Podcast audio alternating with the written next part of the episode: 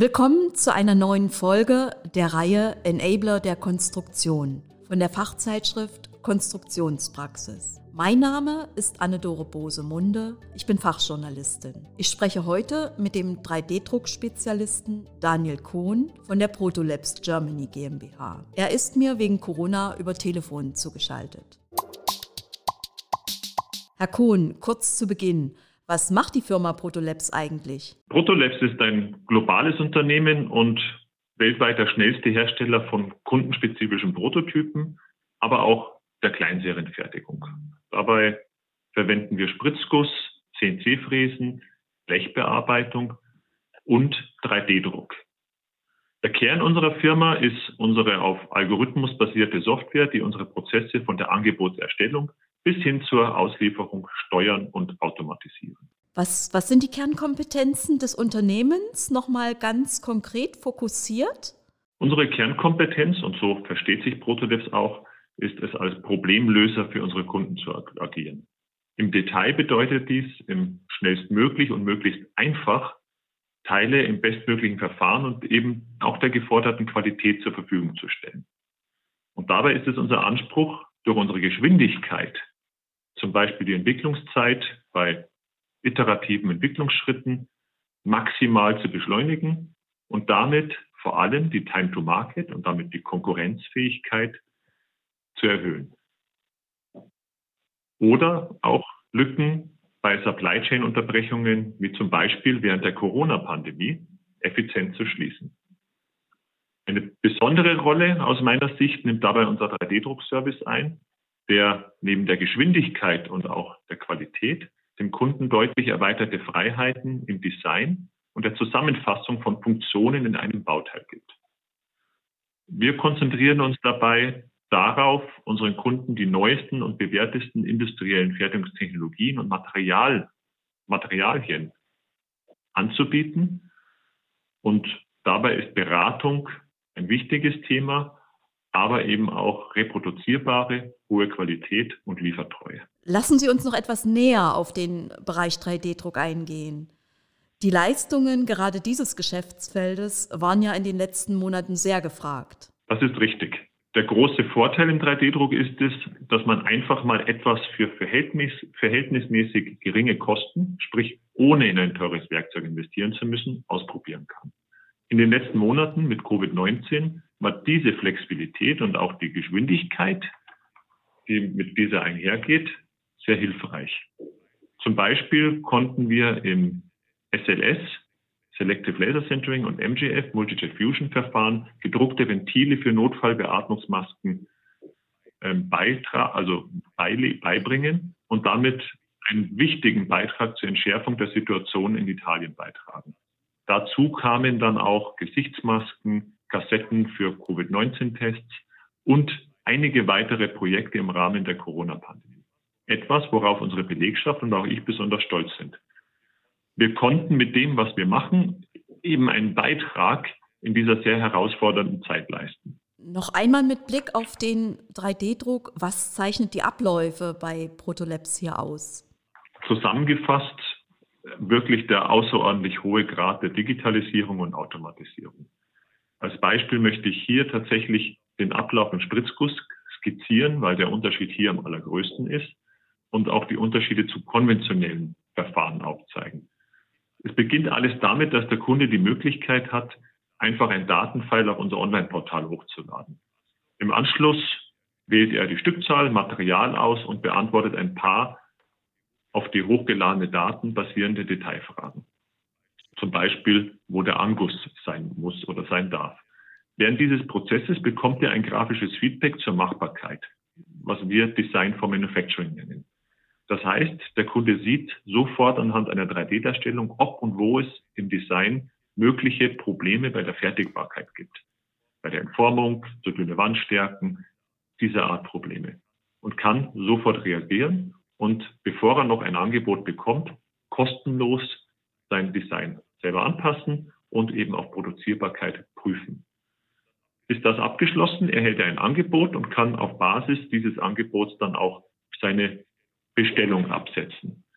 Und jetzt geht die nächste Stufe, wird gezündet in der Digitalisierung. Sprich, nach der Bestellung läuft unsere interne Maschinerie los, wieder vollautomatisiert. Sprich, auf Basis des Kundenfiles werden vollautomatisch die Werkzeuge entwickelt, generiert über Algorithmen und der Arbeitsauftrag geht direkt in die Fertigung zum Fräsen. Auch hier nutzen wir im Gegensatz zu anderen Fertigern keine CAM-Programmierer oder auch keine CNC-Fräser. Das läuft alles vollautomatisch. Es gibt in der Produktion nur einen Operator, der gemäß den Unterlagen, den Bildschirmen, ein Aluminiumrohteil in die Fräsmaschine legt und auf, aus dem dann entsprechend das Werkzeug produziert wird.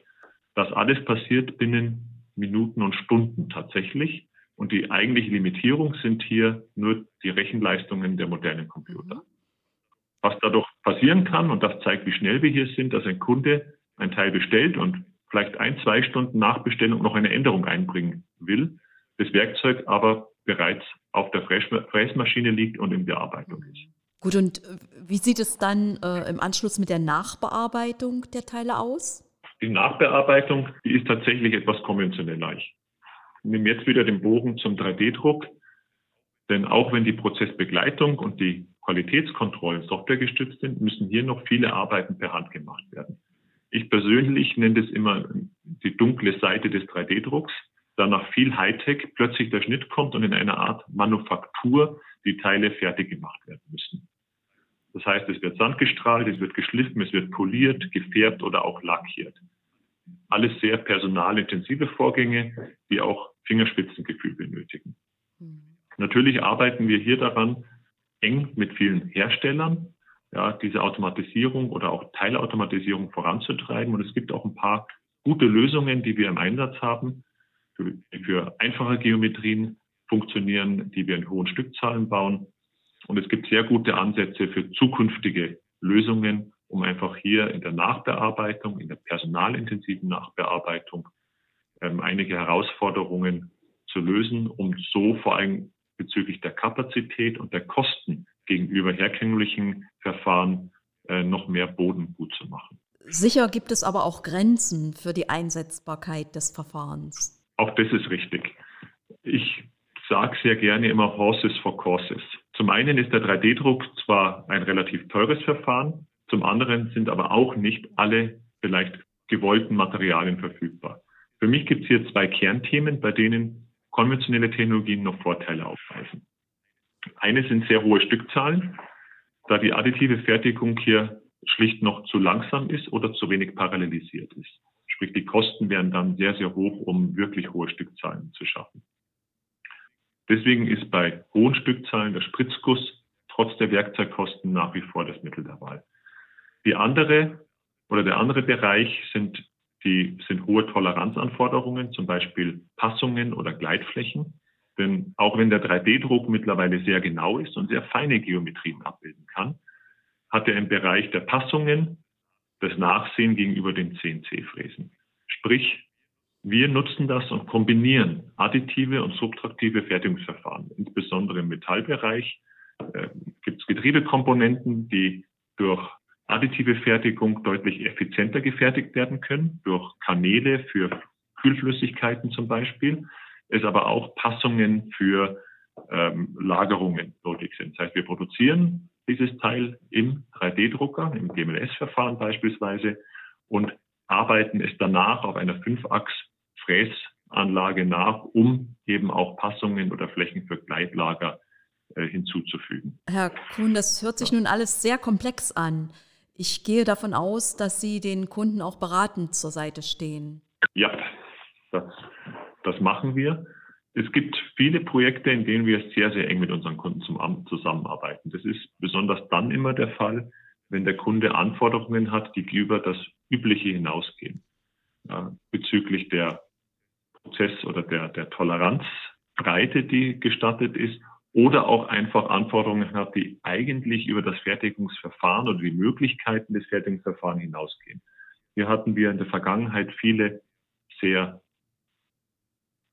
erfolgreiche Projekte, in denen wir zum Beispiel im Bereich der HF-Technik gemeinsam mit dem Kunden ähm, den Prozess im SLA-Bereich so weit vorantreiben konnten, um einfach die Genauigkeiten, die für die HF-Technik äh, notwendig sind, zu erfüllen, die aber weit über den normalen Toleranzen der tatsächlichen Technologie liegen. Das ist ein Teil unserer Aufgaben, die wir hier sehen, Kunden auch durch solche Prozesse zu begleiten und mit ihm gemeinsam zu lernen und so einfach im Endeffekt auch das Thema 3D-Druck in der Industrie besser zu etablieren. Und wann sollte der Kunde denn mit seiner konkreten Aufgabenstellung an Sie herantreten? Ich würde sagen, immer dann, wenn es um wirklich sehr komplexe Geometrien gepaart mit besonderen Anforderungen geht, die so vor allem nicht auf unserer, in unseren Design Guidelines oder in unserem Spec Sheet abgebildet sind.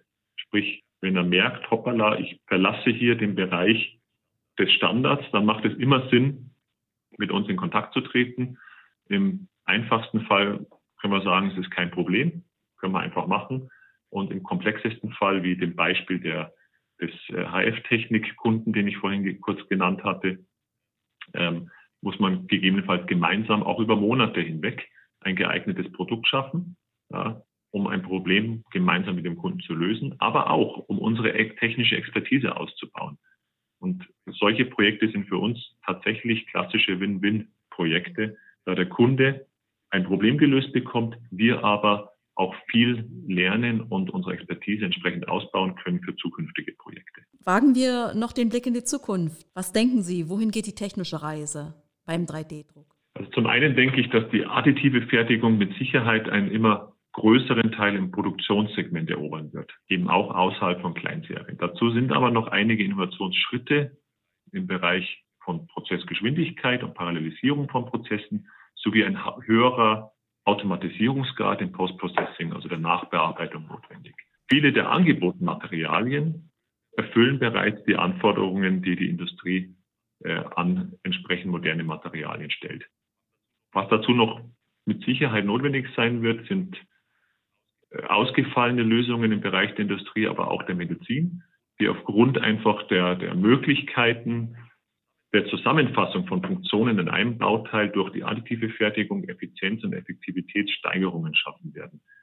Und damit aus meiner Sicht möglicherweise ja, die Rahmenbedingungen schaffen, um mit der industriellen Revolution im 19. Jahrhundert verglichen zu werden. Und damit hat die additive Fertigung sowie die Automatisierung von Prozessen über Algorithmen, beides, das geht für mich Hand in Hand, gemeinsam definitiv das Potenzial, eine neue industrielle Epoche einzuläuten. Und abschließend noch eine Frage zu Protolabs. Worauf wird der zukünftige Unternehmensfokus von Protolabs gerichtet sein? Genau auf die bereits oben genannte Punkte. Das heißt, als, wir sehen uns als technologieagnostisches Unternehmen und wir verstehen uns tatsächlich als Teil dieser aktuell beginnenden neuen industriellen Epoche. Das heißt, wir arbeiten zum einen konstant am Ausbau, der Optimierung, der Erneuerung unserer internen Prozesse und unserer internen Automatisierungslösungen, insbesondere natürlich im Bereich der Algorithmisierung von Geschäftsprozessen. Zum anderen suchen und prüfen wir aber auch immer außerhalb unseres Unternehmens neue Fertigungstechnologien innerhalb, aber auch außerhalb der additiven Fertigung und sind oft frühzeitig mit Maschinenherstellern in Kontakt um einfach neue Innovationen einzubringen, zu prüfen und bei der Etablierung am Markt dann ganz vorne mitspielen zu können. Aus unserer Sicht ist es einfach ein stetiger Wandel und eine stetige Weiterentwicklung hin zum Besseren, immer mit dem Ziel, unseren Kunden ein Problem abzunehmen oder ihr Leben einfach so leicht wie möglich zu machen. Und zwar egal, wie komplex die Anforderung ist. Herr Kuhn, das waren sehr viele, sehr komplexe und sehr interessante Informationen. Ich bedanke mich bei Ihnen ganz herzlich für das interessante Gespräch und ich wünsche Ihnen und Protolabs weiterhin viel Erfolg in all diesen Geschäftsfeldern. Es war mir eine Freude. Vielen Dank. Das Fachmagazin Konstruktionspraxis zeigt aktuelle Trends auf, vermittelt Grundlagenwissen und veröffentlicht Hintergrundberichte sowie Anwenderreportagen. Konstruktionspraxis. Alles, was der Konstrukteur braucht.